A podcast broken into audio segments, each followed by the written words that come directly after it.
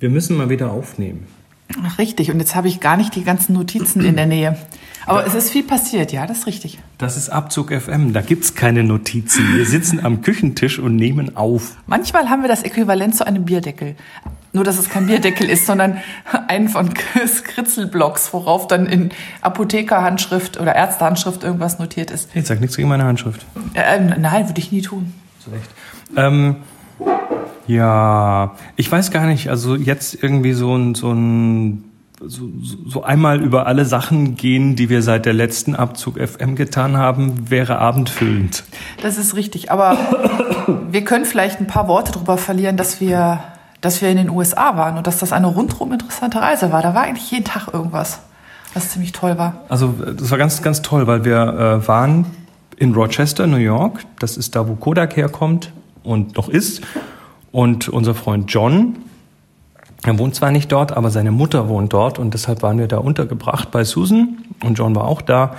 Und ja, wir haben quasi jeden Tag was unternommen. Das war so richtig, äh, so richtig voll, ohne überladen zu sein. Genau, und das Schöne war, dass, dass unsere Gastgeber ja auch Spaß dran hatten. Also die haben das, die kamen ständig mit neuen Ideen, wen man mal treffen oder was man mal machen könnte waren aber auch immer mit dabei und äh, haben auch selber super viel Spaß gehabt. Und es hatte natürlich ganz viel Foto, Fotobezug, weil ne, Kodak und Eastman Museum besucht und dann hatten wir ähm, nicht nur diverse Ecken, wo wir dann tatsächlich dann auch zum Fotografieren mal Ausflüge gemacht haben. Wir waren zum Beispiel auch im Corning Glas Museum.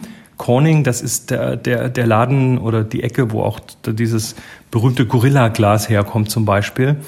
Ähm, das fand ich beeindruckend. Wir waren bei irgendwelchen Wasserfällen, wie hieß das? Letch, Letchworth Park. Ganz genau, ja. Und äh, das war schwer beeindruckend, weil so Niagara in klein kann man fast sagen, also un unglaubliche Wassermengen. Das war, das war auch ein Test für die neue Jacke. Wir haben nämlich auch gleich mal Klamotten eingekauft ähm, und dann waren wir noch am Rochester Institute for Technology. Genau, da war ich natürlich erstmal total aufgeregt, weil am RIT ist ja Cafenol erfunden worden. Vor Jahren. Und, und zwar dort am, am, am Department for Photography. Die haben da so, so zwei Zweige. Äh, klar, ne? Ro Rochester Kodak, also da ist Fotografie groß geschrieben. Und das RIT, große Uni dort, die haben halt ein großes Foto- und Department für visuelle Sachen und da gibt es eben den Art-Zweig mhm. und dann gibt es den Sciences-Zweig in der Fotografie und dann gibt es nochmal irgendwie so Unterzweige, die nochmal so ein bisschen Richtung analog rübergehen. Genau, das, äh, die, die Analogis sind, soweit ich das richtig verstanden habe, im Arts-Zweig zu finden, meines Wissens. Also Art. Art, genau. Nicht Arzt. Nein, nein, ich habe da ein S dran gehängt. Also die sind bei den, glaube ich, hauptsächlich bei den Künstlern und dann läuft man mal eben so an einen, einen äh, man läuft da durch die Gänge, die sind jetzt auch nicht alle total ähm, wie soll ich sagen, alles, äh, alles shiny und so. Also die meisten Gebäude am RIT sind auch schon relativ alt und äh, da gibt es durchaus auch den einen oder anderen Professor, der ein Büro ohne Fenster hat. Äh, was das auszeichnet, ist, dass die halt einen unheimlich tollen ähm, Schlüssel haben von Lehrenden zu ähm, Studenten und Studentinnen. Also da sind die Labs halt, ich kenne das so, wo ich studiert habe, dass ähm, es irgendwie gefühlt wenige Professoren für die Leute gab und viele von den Übungen wurden halt von Studenten abgehalten. Und dort ist es dann halt leicht mal so in einem Lab, dass da halt irgendwie zwölf äh, Studenten und Studentinnen sitzen und da steht dann ein Professor davor und das ist halt ein Betreuungsschlüssel, den sieht man so nicht. Ähm, aber wir, wir ah, halt, halt, halt, halt, ich bin aber noch nicht ganz fertig. Ähm, also äh, schick und shiny ist das nicht, aber dann läuft man mal so über die Gänge und dann kommt man plötzlich an sowas vorbei wie ähm, äh, Dunkelkammer für acht mal zehn äh, Abzüge oder sowas. Also dann haben die eine extra Dunkelkammer für die ganz großen Negative, acht mal zehn Zoll. Wir sind leider nicht drin gewesen. Aber ähm, während ich da so über die Gänge lief, da gab's halt auch viel Pinhole-Bilder ausgestellt und alles Mögliche, hatte ich irgendwie die ganze Zeit das Gefühl, ich würde mich mal gerne für eine Woche dort einschließen lassen. Also zum Betreuungsschlüssel, wir waren ja dann Gast in einer Vorlesung bei, äh, von, von Assistant Professor Ted Kinsman, der uns ja, den, wir so um zwei Ecken rum dort kennengelernt haben. Der ist gerade für die Photographic Sciences äh, mit zuständig. Dort hat er Spezialbereiche in der Elektronenmikroskopie und im Highspeed-Bereich. Äh, also wir waren dort im Highspeed Lab und es war eine Einführung für neue Studenten. Übrigens, deutlich mehr Studentinnen als Studenten in diesem Kurs. Das fand ich auch interessant. Also das waren, ja, wie gesagt, so zwei, zwei Drittel Frauen mindestens. Minimum, Minimum, eher drei Viertel.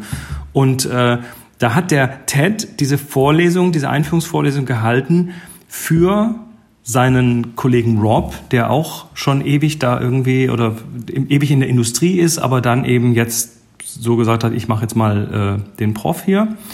Und dann waren die da zu zweit. Also da waren dann zwei Profs, um eine Vorlesung von zwölf Leuten zu halten. Das hat mich schwer beeindruckt. Ja, absolut. Also das kenne ich so nicht, muss ich sagen. Also ich habe in Vorlesungen gesessen mit ein paar hundert Leuten. Ähm, ein paar hundert Leuten auf einen Prof und ähm, in allem, was, sag ich mal, niedergeordnete Lehrveranstaltungen waren, habe ich meine Profs eigentlich so gut wie nie gesehen. Das haben die Assis gemacht. Das oder? haben die Assis gemacht und häufig auch die studentischen Hilfskräfte, also gar nicht mehr die Nein, das waren ja Ass ne? Assistant Professor. Nee, aber die, äh, die, die Assis bei uns, das ist nochmal was anderes ja, ja. als ein Assistant Professor und ähm, ich habe auch in vielen Übungen gesessen, die wirklich von studentischen Hilfskräften gehalten wurden, die uns vielleicht gerade mal eine Stunde voraus waren. Also auch sowas ähm, gab es durchaus. Naja, war sehr, sehr spannend. Ähm, und äh, wir haben dann, ich habe natürlich immer wieder darauf hingewiesen, dass ich ja so ein, dass ich ja mein Herz an die analoge Fotografie verloren habe und Ted immer nur so, ja, das machen wir heute hier kaum noch, weil wir wollen ja, dass unsere Leute einen Job kriegen. Also das, das fand ich auch spannend. Also Ted Kinsman ist, ähm, der, der war mal früher so der Mr. Snowflake Photography. Das äh, heute macht das jeder. Also der, den, den Titel hat er nicht mehr, aber äh, der hat so ganz viele unterschiedliche Projekte äh, die, die sich so eben mit, mit so technischen Seiten der Fotografie beschäftigen, ebenso Highspeed-Geschichten, also Gewehrkugel durch Apfel und man kennt ja diese Bilder. Ähm, und da kam schon relativ deutliches Verständnis raus. Also unsere, unsere wissenschaftlich-fotografischen Menschen, die wir hier ausbilden, die wollen wir in einen Job bringen. Das ist unser Ziel, mhm. dass die hinterher auch einen guten Job kriegen. Kann ich auch sehr gut verstehen.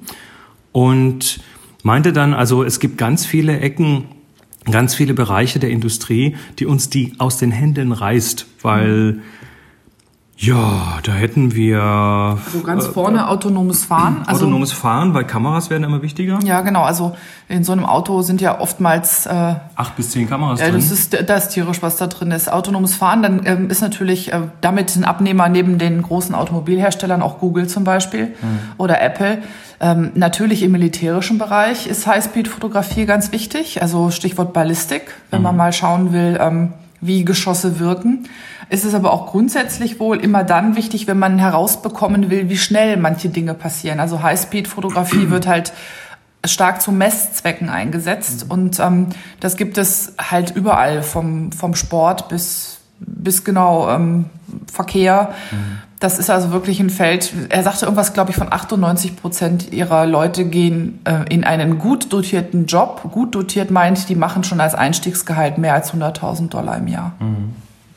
Ja, das, also das war total spannend. Auch so die Art und Weise, wie, also wie Ted Kinsman jetzt speziell mit seinen Studenten da äh, interagiert, fand ich gut, weil der hat dann zum Beispiel äh, eine Vorlesung bei sich zu Hause in den Garten verlegt. Wir waren an Halloween dort und was ist in den USA? Naja, du hast eben Millionen Kürbisse rumliegen, die speziell für Halloween dann auch irgendwie gewachsen werden und äh, dann irgendwie zu, die sind glaube ich gar nicht so im Essen drin, ne? Das ist mehr so, um da, um da Gesichter genau. reinzuschnitzen also, und so. Das ist ein Speisekürbis, mit dem das gemacht wird, aber einer, der wohl, nach dem, was ich auch recherchiert habe, nicht sonderlich spektakulär schmeckt, weshalb er selten gegessen wird. Also die Amis äh, haben quasi einen, einen dermaßen großen Überschuss an Kürbissen um diese Jahreszeit. Ist natürlich auch sehr verkommerzialisiert, das ganze Halloween. Ähm, und was macht er? Naja, er, er verlegt dann an, an Halloween-Abend, am 31. Oktober, verlegt er dann diese Vorlesung mal das eben Lab. schnell, das Lab äh, verlegt er dann mal eben schnell in seinen Garten. Da steht nämlich ein Baumstumpf und dann kommen da irgendwie Stücker 10 bis 20 Studentinnen und Studenten und bauen Lichter auf und es hat geregnet, also haben sie noch so ein Gartenzelt drüber gemacht und die Lichter in Folie eingepackt und äh, eine Highspeed-Kamera und dann wurde auf diesem Baumstumpf äh, wurden dann diverse Kürbisse gesmashed und das Ganze eben in Highspeed mit Baseballschläger, mit großem äh, selbst für den Zweck gebauten Hammer, mit mit, äh, mit, den, Händen, mit den Händen, mit was weiß ich allem.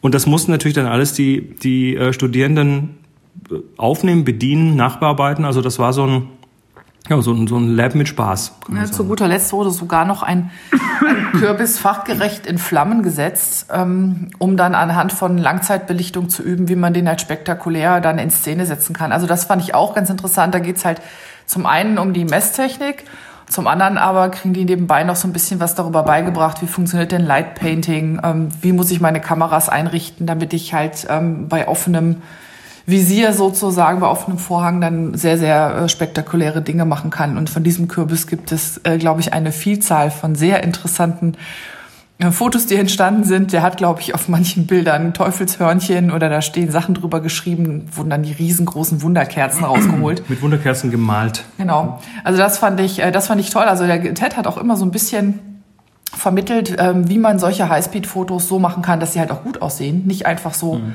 nicht einfach nur dass man darauf sehen kann, was man sehen kann, sondern dass das Ganze dann halt auch noch wenigstens ein Minimum an kompositorischen und, und, und ästhetischen Ansprüchen genügt. Also da, das fand ich toll.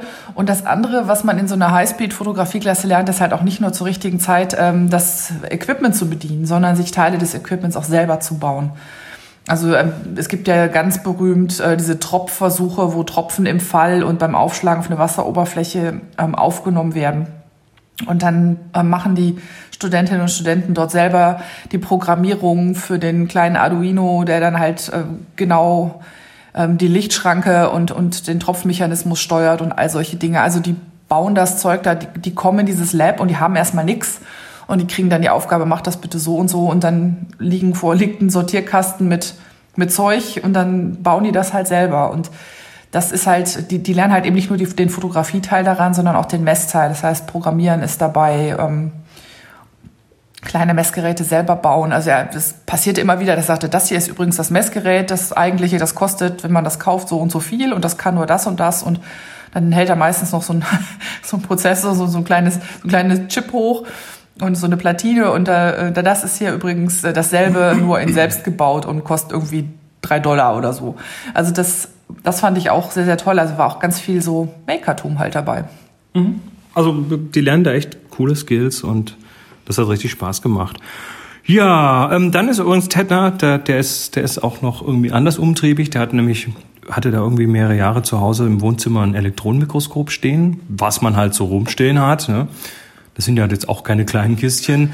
Und äh, hat da jetzt gerade ein Buch rausgebracht und zwar hat er einfach mal äh, Cannabis unter das Mikroskop gelegt und das Elektronenmikroskop und einfach mal so diese ganzen Strukturen dokumentiert, die äh, die da drin sind und die teilweise noch nicht mal einen Namen haben und hat dann ein Büchlein rausgebracht zu dem Thema. Fand ich auch irgendwie spannend.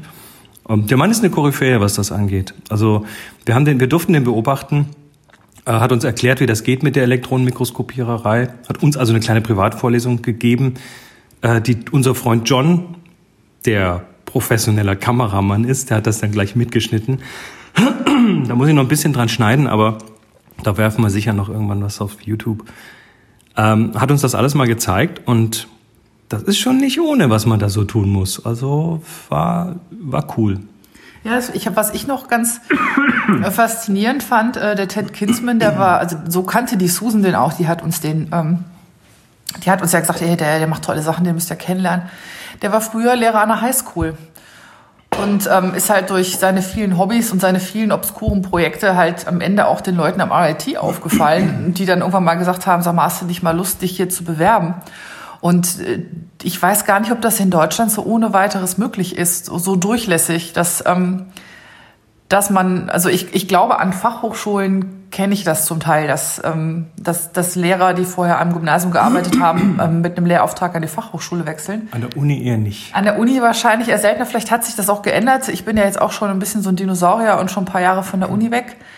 Aber das fand ich irgendwie auch sehr, sehr cool. So nach dem Motto, wir haben gesehen, was du tust und ähm, das ist geiler Scheiß. Hast du nicht mal lustig bei uns zu bewerben? Und ich wünschte mir echt, also in so einer Vorlesung, wie er die da gemacht hat, in so einem Lab, hätte ich echt gerne gesessen. Der hatte eine ultra coole Art, mit den Leuten umzugehen. Also also coole Atmosphäre am RIT, zumindest das, was wir so gesehen haben, war echt äh, war spannend und das war so echt das, das Ding, was uns schwer beeindruckt hat. Also Rochester, wer da mal in der Nähe ist, das ist im Nordwesten vom Staat New York, also an der Ostküste, ist eine Stunde von Kanada entfernt ungefähr. Ja, es liegt quasi direkt am Lake Ontario, also oder, oder so nah am Lake Ontario, dass die ganzen Wetterphänomene, die davon verursacht werden, da auf, immer aufschlagen, ja. Nee, also wer, wer das mal angucken möchte, das Eastman Museum können wir wärmstens empfehlen. Das ist äh, um, das, um das Wohnhaus von George Eastman gebaut, der Mann, der wahrscheinlich die Fotografie tatsächlich massentauglich gemacht hat. Und das war eine coole Reise und war toll. Und jetzt sind wir wieder da und bereiten uns auf noch einen äh, etwas hektischen Dezember vor und werden auch ähm, leider nicht am Ende Dezember auf den Kongress gehen können, weil wir nämlich am 1. Januar nach Neuseeland verschwinden. Also temporär für eine Reise. Ne? Noch ist geplant, dass wir wiederkommen. Genau. Wir werden auch wiederkommen, aber wir wollen da tatsächlich mal äh, uns dieses Land erschließen. Und das ist kein Workshop, keine Fototour, das ist einfach nur wir beide und Urlaub und äh, an der Ecke, wo wir noch gar nicht waren. Genau, auf der anderen Seite der Welt. Und äh, das Hinkommen alleine gestaltet sich ja schon. Oh. Äh, also ich finde es schon interessant. Ich, wir, werden, wir werden hoffentlich berichten, wie es sich anfühlt, äh, wenn man irgendwie eine 30-stündige Reise hinter sich hat und irgendwie zwei Langstreckenflüge in den Knochen. Aber ich freue mich schon, wie so ein Schnitzel, wie es so schön heißt. Genau. Und mit diesem Schnitzel sagen wir für heute mal wieder Tschö. Tschüss.